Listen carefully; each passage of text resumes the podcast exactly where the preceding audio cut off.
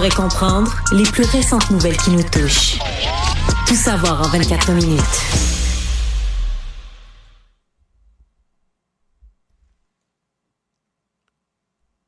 est-ce Bonjour Mario. Oui, bonjour Alexandre.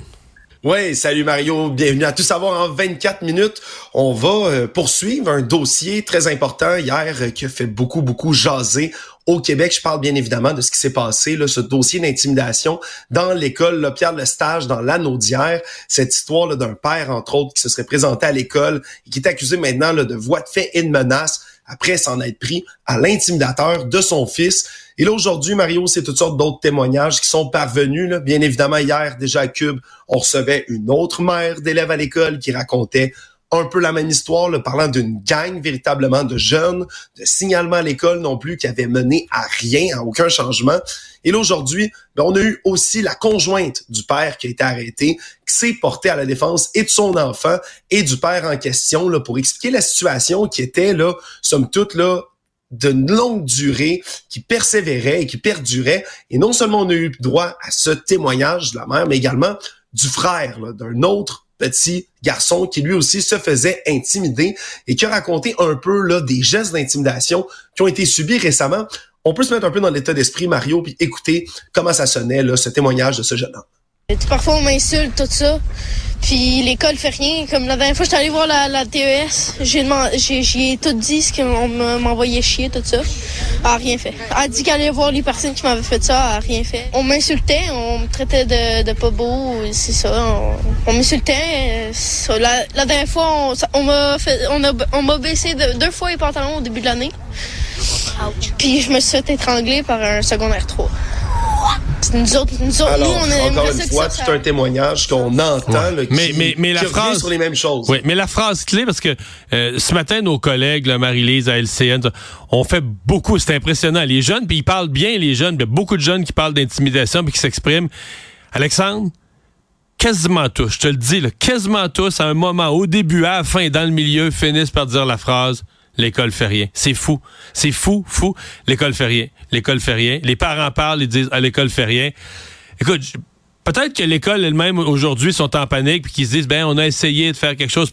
Mais le, on peut pas, nous, de l'extérieur, ne pas être euh, atterré par ce constat. Ben, c'est pas comme, tu sais, si on entendait l'école fait rien, mais qu'on disait, mais c'est un problème tellement nouveau, c'est une nouvelle technologie qui vient d'arriver, quelque chose, l'école est pas prête, sont dépassés.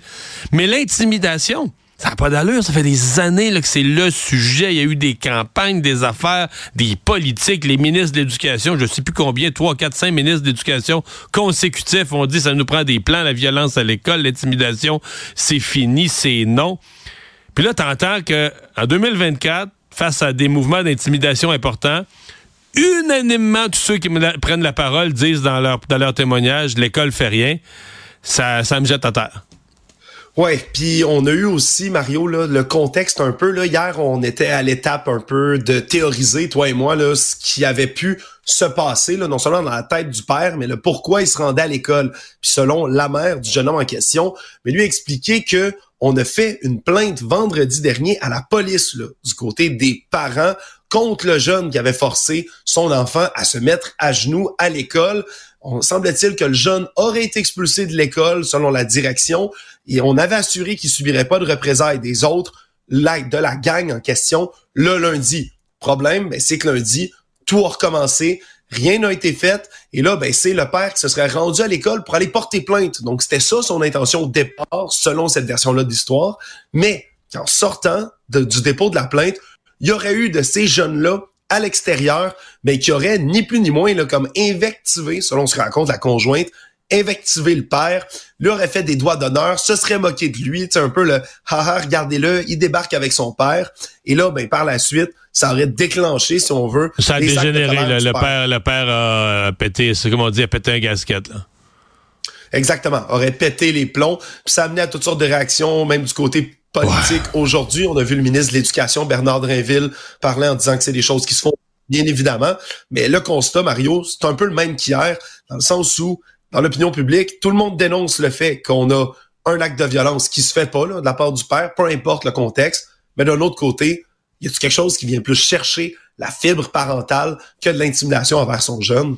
Non, mais plus on en apprend, là, plus on apprend, l'école fait rien. Plus on apprend, ça fait longtemps que ça dure. Plus on apprend, euh, tu sais, on a comme des réponses aux questions qu'on se posait un peu hier en fin de journée on se disait, ouais, là, est-ce que vraiment, tu sais, est-ce qu'il est arrivé un événement, puis le père a viré fou.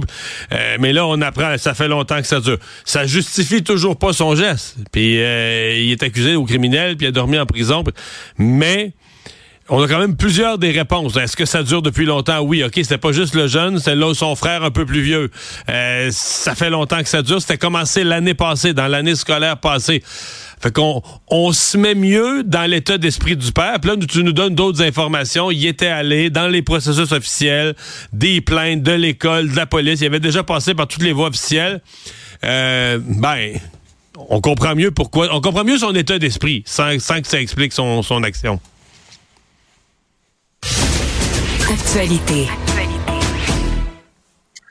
Avant de passer aux affaires politiques, il y a eu un revirement de situation très inattendu ce matin dans le procès de Marc-André Grenon, qui, je le rappelle, est accusé 24 ans plus tard d'avoir tué Guylaine Potvin en avril 2000. Et là, ben, alors que le procès a commencé depuis un mois, un procès qui est très suivi entre autres en raison ben, des moyens technologiques nouveaux qui sont utilisés pour être capable de coincer le présumé meurtrier c'est peut-être la dernière fois que je l'appelle comme ça, le présumé meurtrier, parce que il est passé aux aveux, revirement de situation ce matin, et a finalement admis avoir tué Guylaine Potvin il y a 24 ans. Donc, quand je dis revirement de situation, c'est seulement... On, arrivait à l'étape des plaidoiries, là. Tout était comme fini. Là. On arrivait à l'étape des plaidoiries aujourd'hui même. Là. Oui, et là, ben, on comprend aussi que c'est peut-être là un revirement de situation qui se fait en raison ben, de la preuve technologique qui est extrêmement fiable. On dit, selon le biologiste judiciaire qui a été entendu pendant le procès, que l'ADN, la preuve ADN, fait en sorte que Monsieur Grenon, là, c'est un milliard de fois, des centaines de milliards de fois plus probable que ce soit son ADN plutôt que celle d'un autre qui a été retrouvé sur les lieux du crime. Et donc, pour l'instant, ben, on a admis d'avoir commis le meurtre, mais fait étonnant, Marc-André Grenon ne plaide pas coupable aux accusations et de meurtre prémédité, donc de meurtre premier degré, et d'agression sexuelle grave, les deux autres chefs qui portaient contre lui, ce qui fait en sorte qu'on va y aller pour une espèce de meurtre deuxième degré. Et du côté de la défense, on a expliqué que ce serait plutôt un motif de vol, d'aller vouloir voler l'appartement que Marc-André Grenon aurait commis le geste par la suite. Du côté déjà de la Parce que euh, tu comprends que la, défense... Euh, euh, les experts, ce qu'ils nous disent, c'est que si tu. D'abord, euh, tout ce qui peut. Une fois que tu acceptes que le, c'est toi qui as causé la mort, là, tu vas être condamné pour meurtre. Euh, tu fais moins, tu vas pouvoir avoir une sortie, une libération plus hâtive si c'est un meurtre sans préméditation qu'avec préméditation. Et donc, le, cas d'une agression sexuelle, ce que les experts ou les avocats criminalistes nous disent, si tu as commis une agression sexuelle, puis que tu assassines la personne en faisant l'agression sexuelle, t'as beau dire, ouais, mais moi, mon but, c'était pas de la tuer. Le fait que ça se produise en cours d'agression sexuelle, ça devient meurtre premier. C'est comme si la personne meurt. La même règle s'applique si la personne meurt pendant une prise d'otage sais, si t'es pendant une prise d'otage, la personne, tu la tiens prisonnière, puis elle décède, euh, le code criminel dit, ben là, euh, même si tu dis que c'était pas prémédité, ça devient un meurtre. Et donc, euh, il n'y a pas le choix de nier d'une certaine façon l'agression sexuelle. L'exemple qui va probablement essayer de plaider, c'est si c'est un vol, hein, si tu fais un vol, puis que dans le cours du vol, la personne se débat ou se bat, il y a une bagarre qui s'ensuit, là, tu peux toujours dire, ben là, j'avais pas prévu l'assassiner, c'est arrivé par accident dans le cadre du vol, et là, tu pourrais t'en sortir avec un meurtre deuxième degré. C'est ma compréhension de ce que c'est de faire la défense, mais qui est en même temps un aveu euh, cruel que, tu sais, je me mets... Ben, peut-être je, je prends ça trop au pied de la lettre, mais tu sais, pendant 24 ans, tu as, caché ça. Pendant tout un procès, t'as rien dit. Puis là, devant une preuve béton, tu dis ouais, c'est moi qui l'ai fait. Mais c'est pas ça que je voulais faire. C'est ça, ouais, mais je venais la voler. Mais du côté de la couronne, justement, Mario, aujourd'hui, on a balayé cette explication-là du revers de la main, en disant que sur place, ben non seulement il y avait des objets de valeur qui n'ont pas été dérobés dans la pièce en, tant que telle, que ben la, la victime dans cette histoire-là, Guylaine Potvin, ben a bel et bien été agressée. On a trouvé une boîte de condom à côté. Et donc, on a ben, toutes sortes de preuves qui démontrent qu'il y a eu agression.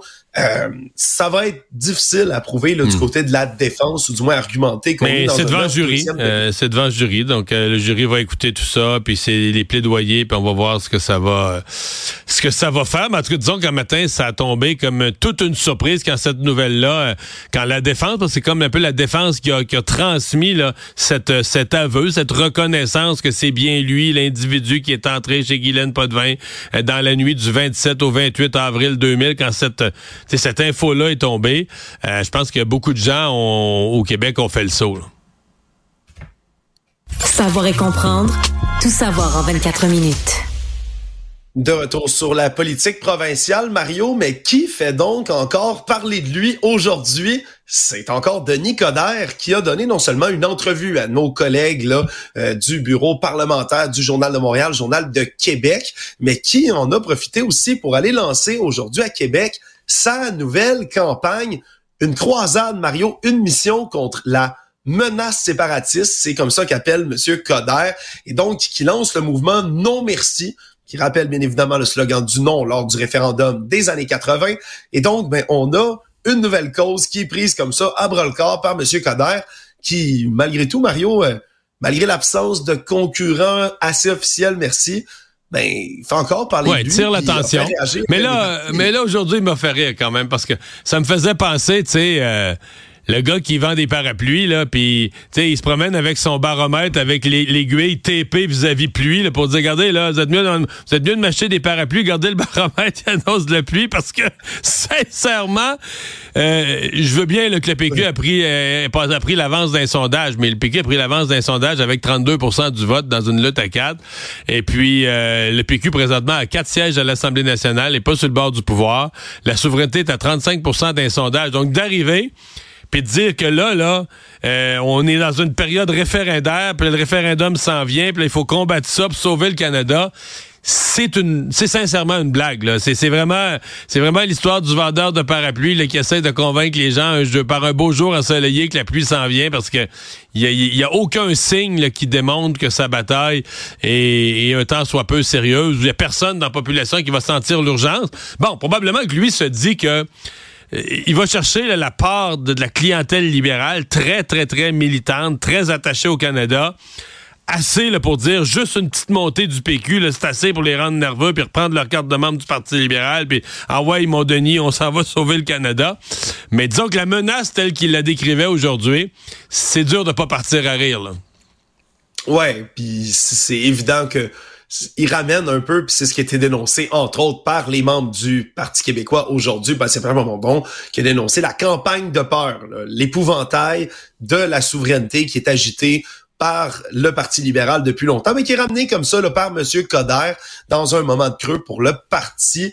Euh, mais par contre, quand même dit qu'il ne fallait pas sous-estimer Denis Coderre. Hein? C'est ce que dit quand ils sont, ils sont croisés à l'Assemblée nationale. Je pense que Paul Saint-Pierre Plamondon est allé physiquement en direction du point de presse de Denis Coderre pour y souhaiter la bienvenue. Donc, ils se sont euh, ils se sont croisés là, dans le cadre des, des euh, de la visite de M. Coderre au Parlement.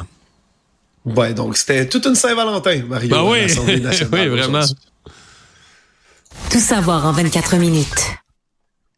Si on passe maintenant à Ottawa, on continue d'avoir des remous, des déroulements dans cette histoire-là du euh, de l'application mobile Arrive Cannes. Hein. Je rappelle qu'il y a un rapport de la vérificatrice générale Karen Hogan plutôt cette semaine qui a été absolument dévastateur. Là. Une tenue de livre dans les pires qu'elle ait vues de sa vie pour cette application pour laquelle on, on continue d'apprendre des choses. Mario, tu vois, c'est comme ça que j'ai découvert moi-même aujourd'hui qu'on parle d'une micro-entreprise à Ottawa. Hein. Ce serait quatre personnes l'entièreté de cette, de cette équipe-là qui gère le contrat d'Arrive qui aurait touché à peu près 205. Ben C'est ça. Le contrat d'Arrive c'est un contrat où il y aurait eu une vingtaine de millions, mais la presse a fait le tour de tous les contrats qu'a obtenu cette même entreprise, là, GC Strategies. là, on parle de plus d'un quart de milliard. 280 quelques mille pour une entreprise. Et euh, j'ai vu tantôt la, la photo, je savais qu'elle circulait, mais je l'ai vu passer. Écoute, l'entreprise, c'est comme un espèce de petit bon galop chalet sur le bord de l'eau. et, la journaliste de la presse est allée sonner à la porte. Il y a des gens qui sont venus répondre. Ça, c'est le siège social, c'est l'adresse du siège social. Il y a des personnes qui sont venues répondre, puis on dit, à nous autres, l'adresse ici, écoutez, on est locataire, contrat, gouvernement, on n'est pas au courant de rien, on est des simples locataires, on paye notre loyer. Et tu dis, OK, ça, c'est l'adresse, c'est le siège social. OK, je comprends. Si tu avais une petite entreprise, tu sais, qui, qui, a, qui, a, qui, a fait, qui a eu des petits contrats pour faire de la programmation informatique, tu diras, ben, tu sais, c'est un gars tout seul, il a fait ça, puis il a chargé ben un prix raisonnable, puis c'est correct, tu sais.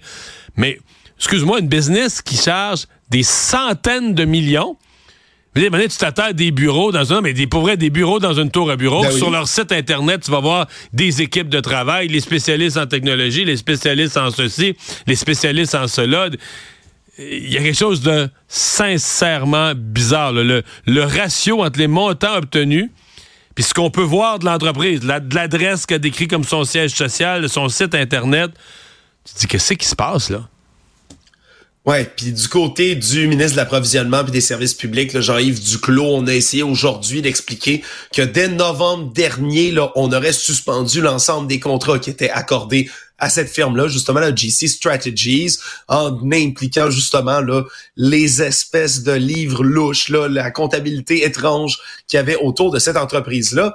Mais c'est peut-être euh, peut-être un peu trop peu trop tard, Mario, là, comme défense, ben, là, si on veut. Là, ben, les libéraux, euh, écoute, si les libéraux veulent pas passer eux dans le tordeur, ils sont mieux d'en faire plus que moins. C'est ce qui est. Et, surtout, il semble. J'ai posé la question ce matin carrément euh, à Pierre Paulus, le leader des conservateurs au Québec. Ces deux gars-là, de, les deux boss de Justice Strategies, vous les conservateurs, est-ce que vous les identifiez comme des libéraux? Est-ce que vous nous parlez de corruption libérale? Il m'a dit non. Même les conservateurs disent, ces deux gars-là, on n'a aucun historique qui soit des libéraux, à moins que sais, qu'on va trouver par un chemin quelque chose. Mais pour l'instant, ils ont. Mhm. Est-ce que ce serait des gens qui auraient corrompu des fonctionnaires? que ça, se peut que le politique ait rien à se reprocher, autre qu'une mhm. négligence, autre que surveiller ça de trop loin, pas s'occuper de ses affaires, être trop dépensier. Mais ça se peut qu'il y ait eu une magouille entre fonctionnaires ou des retours d'ascenseur. On ne le sait pas. Ce qu'on sait, c'est que c'est bizarre, mais si j'allais te dire, si je suis libéral aujourd'hui, si je suis Jean-Yves Duclos ou François-Philippe Champagne, je vais dire là, à Justin Trudeau et nous autres, là, on perdra pas notre réputation là-dedans. Là. S'il faut que ce monde-là aille en prison, envoie-moi la GRC, envoie-moi la police là-dedans. Si tu veux être libéral puis espérer t'en sortir avec les mains un temps soit peu nettoyées, euh, faudra que tu en envoies d'autres. Faudra que tu t'assures que tu vas faire toute la lumière. Puis s'il y a des vrais responsables, si tu es sûr que c'est pas toi, c'est pas dans ton parti, puis qu'il y a des vrais responsables dans la fonction publique, que tu les fasses punir au vu et au su de tous. Euh, c'est peut-être ce que les libéraux vont faire pour essayer de se décoller de ce scandale qui, naturellement, va avoir tendance à leur coller. Tout savoir en 24 minutes c'est pas les seuls problèmes de contrat, Mario, auxquels font face en ce moment le gouvernement libéral, parce qu'on a appris cet après-midi que des fabricants canadiens de masques et d'équipements de protection individuelle, bien sûr, je parle d'équipements de protection contre la COVID-19, qui vont demander là, en cours plus de, attachez votre truc, 5 milliards de dommages et intérêts au gouvernement fédéral.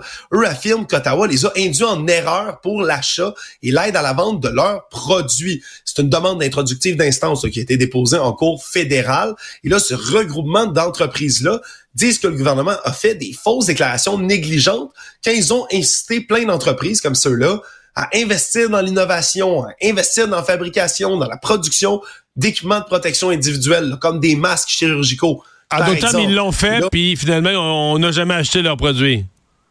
Voilà. Et là, eux disent que mais ça a impliqué des pertes d'investissement d'à peu près 88 millions de dollars. dit que ça a fait perdre des marchés dont une valeur est estimée à 5,4 milliards de dollars sur une période de 10 ans.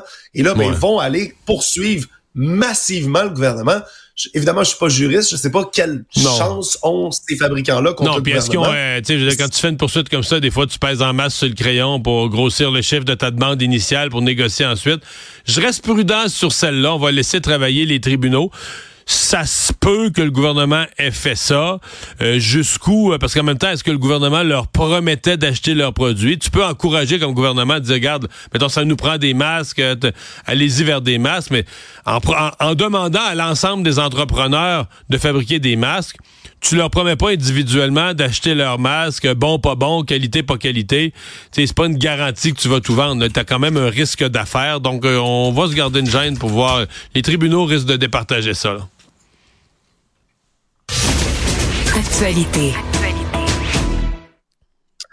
On a appris aujourd'hui qu'une liste d'usagers du 6 de Laval a fait l'objet d'une fuite de données en ce moment, qu'à peu près 9000 patients de l'hôpital de la Cité de la Santé et du Centre ambulatoire en santé mentale de Laval ont été visés par cette fuite-là.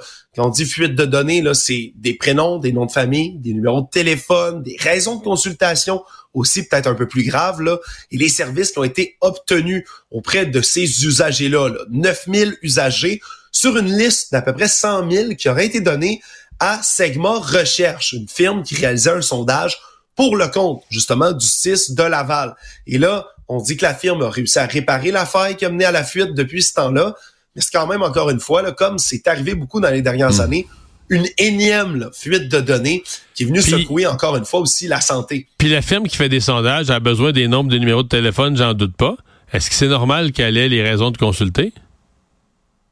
Mais ça dépend, c'est sur quoi exactement. Ah, S'ils sur le cette enquête. Là, Mais si tu donnes, si tu fournis les raisons de consulter, à mon avis, ça devient de l'ultra confidentiel. Il faut que tu aies des méchants protocoles avec la firme. En tout cas, c'est la, question qui me, qui me vient spontanément. Là. Ouais, puis qui devient difficile surtout Mario que des cyberattaques comme ça qui visent des données en santé, c'est pas la première, puis ça risque malheureusement pas d'être la dernière. Le monde. Triste nouvelle euh, qui est en cours de déroulement en ce moment aux États-Unis, alors que ça aurait dû être une journée de réjouissance à Kansas City, dans le Missouri, où on fêtait, dans un grand défilé, le sacre des Chiefs de Kansas City au Super Bowl de dimanche dernier. Et ce qui devait arriver arriva, Mario, une fusillade qui a éclaté en plein milieu de l'événement.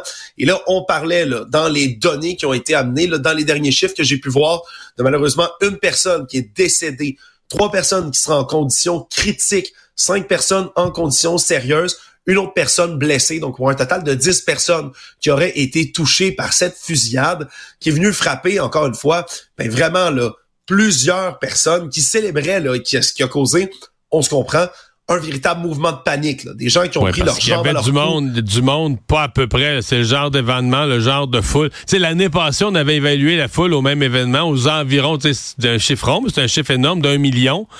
Euh, Est-ce qu'elle en avoir autant cette année dans le même ordre de grandeur? Mais tu sais, ça nous donne une idée du genre de foule quand même que tu as à disperser là, quand il arrive un événement euh, du genre. Euh, ouais puis qui ramène le sujet, le dossier des armes à feu puis de l'accessibilité aux armes à feu aux États-Unis, Mario, comme chaque fois où il y a une fusillade. Bien évidemment, là, puis on n'a pas du tout là, les motifs pour l'instant. On dit qu'il y aurait deux personnes qui auraient été arrêtées, deux personnes qui portaient les armes. Il n'y a pas d'accusation déposée pour l'instant. Mais bon, Reste que je, on va particulièrement s'intéresser, moi tout particulièrement Mario, dans les prochains jours, sur le motif de la fusillade. Ça pourrait bien sûr avoir aucune raison valide, peut-être un coup de santé mentale ou autre, mais Sauf qu'il y a eu énormément, il y a eu toutes sortes de théories complotistes extrêmement présentes sur les réseaux sociaux, comme jamais autour d'un Super Bowl. Ouais, exactement, puis particulièrement autour de l'équipe des Chiefs de Kansas City, de leurs partisans, de Travis Kelsey, de sa copine, la superstar, la vedette de la pop, euh, Taylor, Swift. Donc, on a là, vraiment toutes sortes de causes qui étaient, disons, difficiles autour déjà là, de la victoire des Chiefs. J'espère sincèrement que c'est pas ça, ouais. Et qui aurait pu, mais qui aurait pu, comme ça arrive souvent, là, faire mal agir des esprits perturbés. Résumer l'actualité en 24 minutes, c'est mission accomplie.